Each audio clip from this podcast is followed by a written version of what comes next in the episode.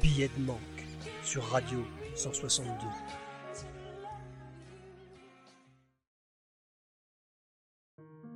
Battre le fer. Être ou ne pas être. Ou peut-être faire ou ne pas faire. Lorsque l'on fait, on est, on devient.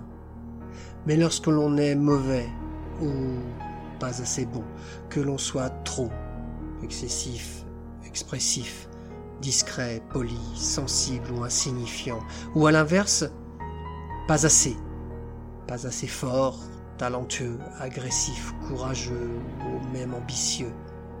Alors que faire? Comme j'envie et jalouse ceux qui ont du talent, pour qui faire est juste une décision et pas un espoir. Ceux pour qui la matière première existe, qu'il n'y a plus qu'à sculpter. Ceux qui ne connaissent pas le mal d'être, encore une fois ridicule, d'être celui qui encombre. Pas suffisamment aveugle et fou pour être drôle, mais bien trop ordinaire et hésitant pour être ne serait-ce qu'intéressant. Être un embarras, ne pouvant être haï, car nous ne sommes rien, et un rien poli en plus, trop poli pour être honnête, dit le dicton.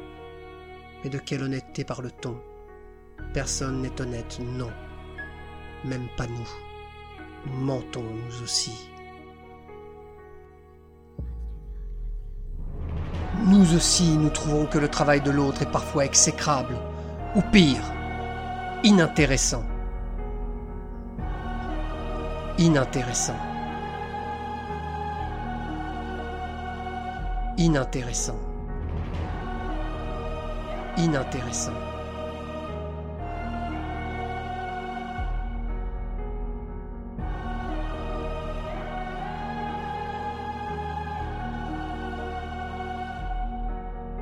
Inintéressant, comme nous. La question est et reste, que faire quand on n'a pas de talent ni de voix, mais juste l'envie? Doit-on laisser le faire à ceux qui jouissent? Je l'entends déjà, le ronronnement satisfait des philosophes. Il faut faire ce qu'il vous plaît, ne rien lâcher. À force de persévérance, on peut tout réussir. Toutes ces petites phrases sensées qui vous dégoûtent de faire et d'être, qui nous obligent à peaufiner notre rôle d'ombre et de fantôme. Ces mots qui nous font haïr ceux qui méritent, ceux qui impressionnent, ceux qui inspirent, ceux qui font naître des excuses dans la bouche des indécis. Ne pas faire partie de l'histoire, même pas de la nôtre. Être un second rôle éternellement, voire un figurant. Alors, dans ces moments-là, je respire fort.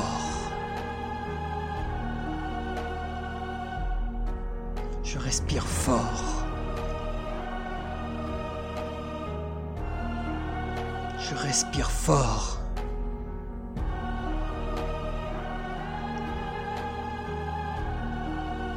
Et me dis que j'ai de la chance de pouvoir le faire.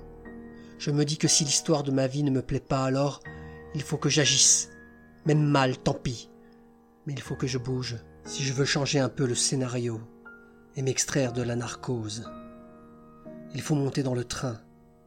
On ne peut plus rester là, sur le quai, à regarder les autres partir.